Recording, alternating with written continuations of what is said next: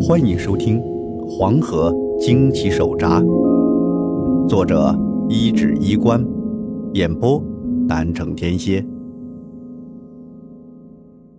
第十章：水宁索命。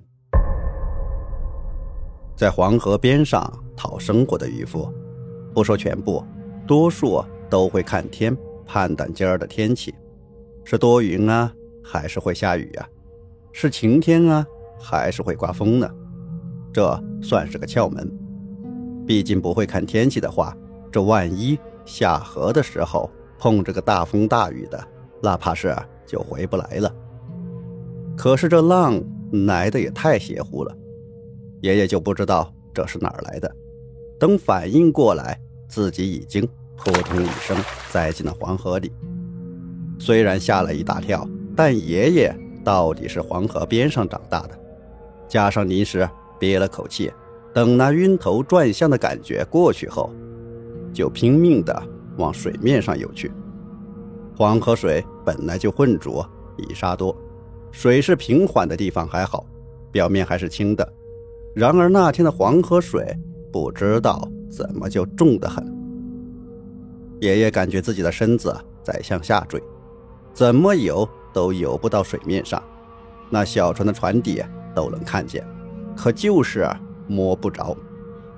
忽然，爷爷感觉有什么东西抓住了自己的脚脖子，那冰凉的感觉，就像刀冷电窜上了爷爷的脑袋。这怎么感觉都像是只手啊？这水底下哪儿会有人？如果有人，那能是活人吗？爷爷心慌意乱的。低头往下一看，这看的一眼，把他的魂儿都差点吓飞出去了。浑浊的水面下，居然有一张苍白的人脸，一个个都被水泡得面目全非，头发飘舞，争先恐后的伸手去抓爷爷的腿。爷爷吓得一个劲的乱蹬，手舞足蹈的往船上游。但是抓住他脚脖子的那只手死活不放，就像灌了铅一样往下沉。在黄河边长大的爷爷，也听过祖辈传下来的各种故事，其中最多的就是水鬼找替身的事。爷爷知道自己这是被水鬼找上了，要把自己淹死在黄河里面。就在这时，水面上扑通一声。原来是太爷爷见爷爷半天不上来，着急着也跳下来了。往下一看，稀里糊涂的水底也看不清东西，就看到爷爷在水里扑腾，可就是游不上来。太爷爷水性好，往下窜了些，拽住爷爷就往上游，可是居然愣是没拽动。太爷爷在水里就喊开了：“牛子！”身上带了啥玩意儿？死沉死沉的。爷爷一想，想起来自己裤腰带上还带着那块乌黑铁印，赶紧动手把它解了下来。而就随着那装着乌黑铁印的布袋子往下沉的时候，拽着爷爷不放的那只手突然松开了，好像触了电似的。爷爷这时候已经有些力气了。被太爷爷拽着往水面上游去，低头看了一眼，那布袋子是沉了下去，但那一张苍白的脸满是怨愤的盯着他和太爷爷，也不断的往下沉去。爷爷那时候从水里上来，重新到了岸上，整个人都混了，脑袋昏昏沉沉，又胀又难受。一言不发的躺在小舟上。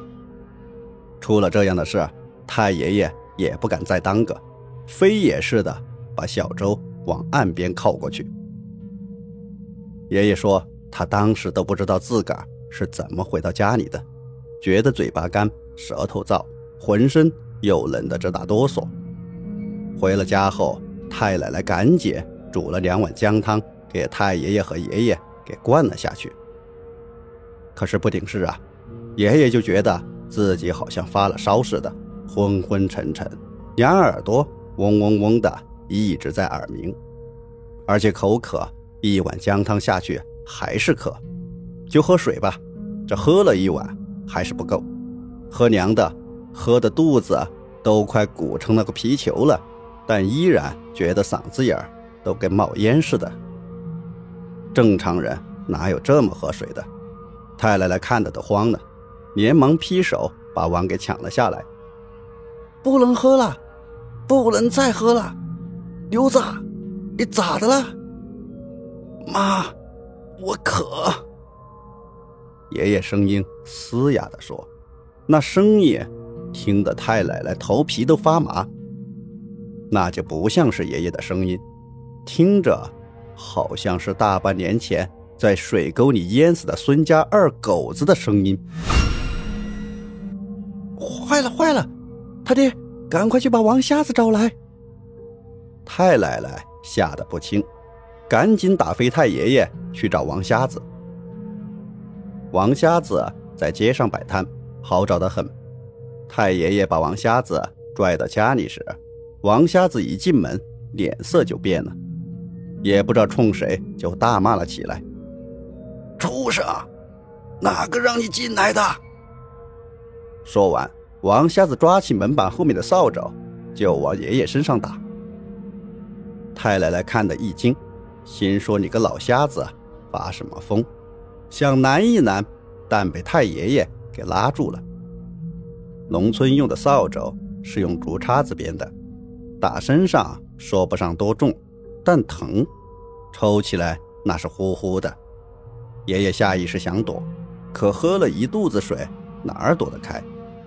就被那扫帚往背上打了一下，爷爷顿时哇的一下吐出了一大口水，胀得难受的胃也跟着舒服了许多。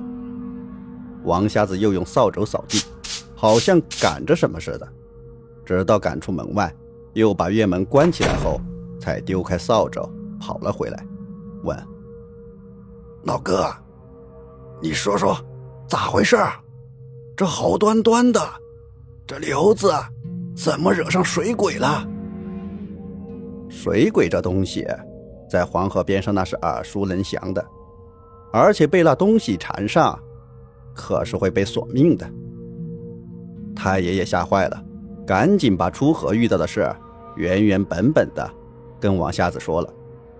这王瞎子听完，扒开爷爷的衣服看了看。那块残破的玉还在他脖子上挂着，但爷爷还是没精打采的，眼珠子都直勾勾的。用隔壁老烟鬼的话说，那就是跟丢了魂似的。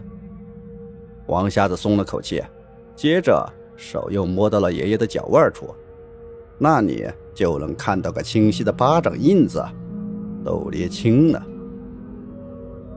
还好，他带着我给的玉。这河里的东西只勾走了他半条命，不然老哥你带回来的就该是具尸体了。王瞎子放下了袖管子，心有余悸地说道。太爷爷的脸色当时就变了，拉着王瞎子的手说：“老王呀，俺就这么一个儿子，你可得给俺想个办法呀。”说着，太爷爷就给王瞎子下跪。这吓得王瞎子赶紧扶住他，说：“使不得，使不得！赵老哥，你放心，老瞎子豁出这条命，也不会让大刘子出事的。”说完这话，王瞎子像是下了什么决心，让太爷爷太奶奶到门外避避，自己找了根针，把自己手尖给扎破了，往水里滴了七滴血。边做还边嘀咕：“大刘子，老瞎子知道你现在听得见，但说不了话。你就听着老瞎子的话，牢牢记着，能救你命的，现在就只有你家供奉的那位柳家仙。”爷爷当时啊是木愣愣的坐在凳子上的。用他自己后来的说法，就是看得见、听得见，但身子就是没法按想的动弹。他就听着老瞎子捣鼓，看着他用混了血的水泼洒在爷爷的脚腕上，那个青紫色的巴掌印，居然神奇的就褪色掉了。老瞎子只能做到这里，再想帮你做多的，可是这道行不够啊，无能为力。你也别怪老瞎子我了，这依我看呐，你行事也是古怪。老瞎子测过你的八字是够硬，这一般的小鬼小怪锁不了你的命。怎么叫？王瞎子放下水碗，满脸的都在琢磨。爷爷听到这里，脑子里。又晃过了水底一张张苍白浮肿的人脸，拼命的想开口，可是那时候爷爷就感觉自己嘴巴已经不是自个儿的了，用尽全力才磕磕碰碰的蹦出四个字来：“不，不止，不止一个。”听到了爷爷的话，这王瞎子眼睛猛地一瞪，连忙追问。有几个水鬼扯你？这次爷爷又憋了半天，又才说出几个字：“很多，看，看不清楚。”王瞎子听完，眉头狠狠一皱，抬头看了看房梁上的神匣，然后转身出去。回来的时候，手上多了一把香，还有些鸡蛋、豆腐。那年头。鸡蛋是很值钱的，自家养的老母鸡又下不了几个蛋，不是留着补身子，就是攒一块给卖了钱。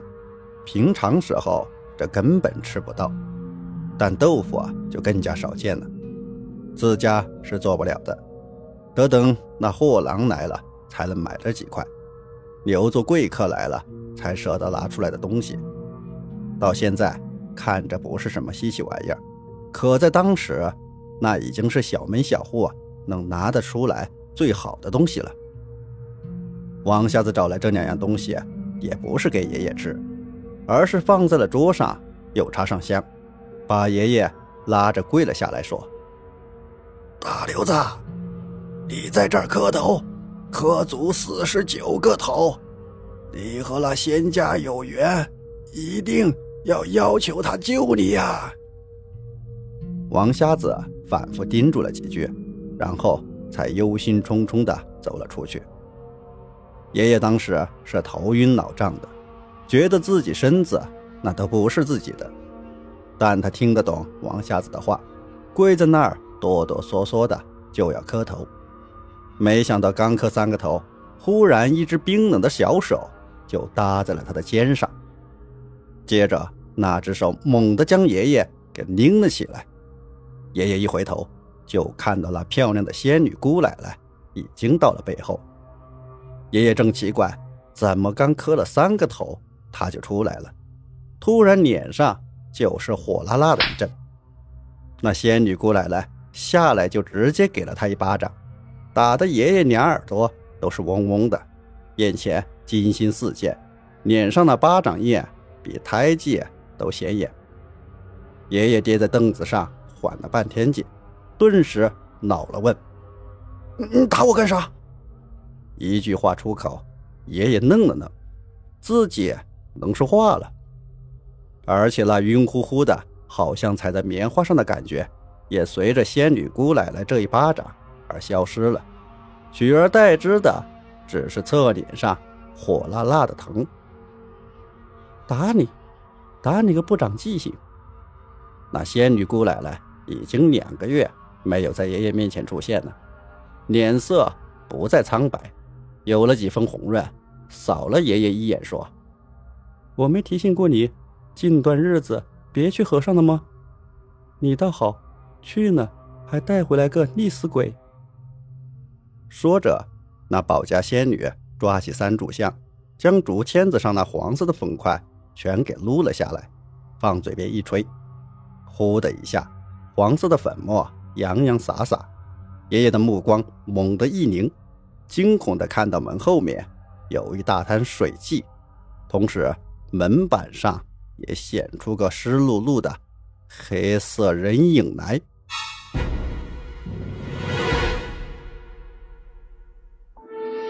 本集播讲完毕，欢迎订阅，下集更加精彩。